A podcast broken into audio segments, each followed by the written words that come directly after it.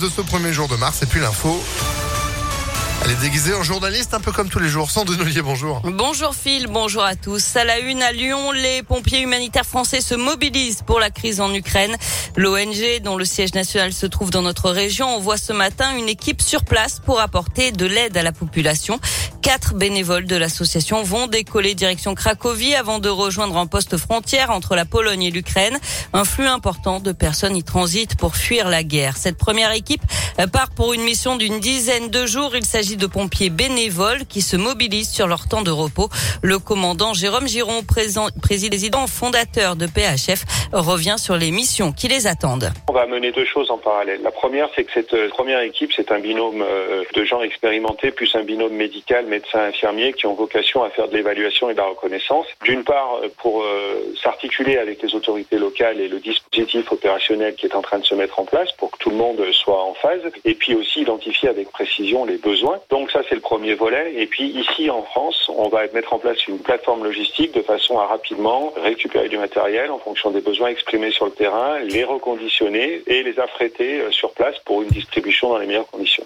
Et sur le terrain, un immense convoi militaire russe de plus de 60 kilomètres se dirige vers la capitale ukrainienne, Kiev, ce qui laisse présager une attaque d'ampleur dans les heures à venir. Alors qu'hier, les deux parties ont convenu de se revoir pour négocier. La communauté internationale continue, elle, de mettre la pression sur la Russie avec une enquête de la Cour pénale internationale pour crimes de guerre et crimes contre l'humanité. Les policiers municipaux de Lyon en grève. Aujourd'hui, quatre syndicats dénoncent notamment des salaires trop bas et de mauvaises conditions de travail. Un rassemblement est prévu à partir de midi devant l'hôtel de ville. Des changements en ce 1er mars. La ville de Lyon a changé son opérateur de paiement pour le stationnement sur la voirie. Il faut maintenant télécharger Flowbird. Les prix des paquets de cigarettes changent encore. Certaines marques prennent 10 centimes de plus. Les cantines et restaurants doivent également indiquer l'origine de la viande.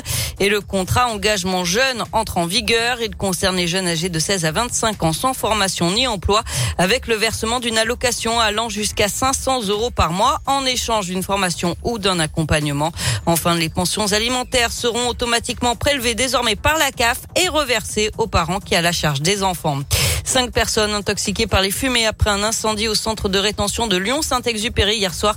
Le feu est parti vers 18 heures. Deux d'entre elles sont dans un état grave et ont été hospitalisées, mais leurs jours ne sont pas en danger. Trois personnes soupçonnées d'avoir mis le feu à des draps ont été placées en garde à vue. Et puis 110 personnes évacuées hier soir à Villeurbanne en cause des odeurs suspectes de gaz. Les pompiers ont relevé des concentrations trop élevées de monoxyde de carbone. Tout est rentré dans l'ordre vers 21h30 selon le progrès. On passe au sport avec du foot et le coup d'envoi des demi-finales de la Coupe de France. Aujourd'hui, Nice reçoit Versailles, club de quatrième division. C'est à 21h. Enfin, du tennis et l'Open 6e Sens Métropole de Lyon. C'est mal parti pour les Françaises.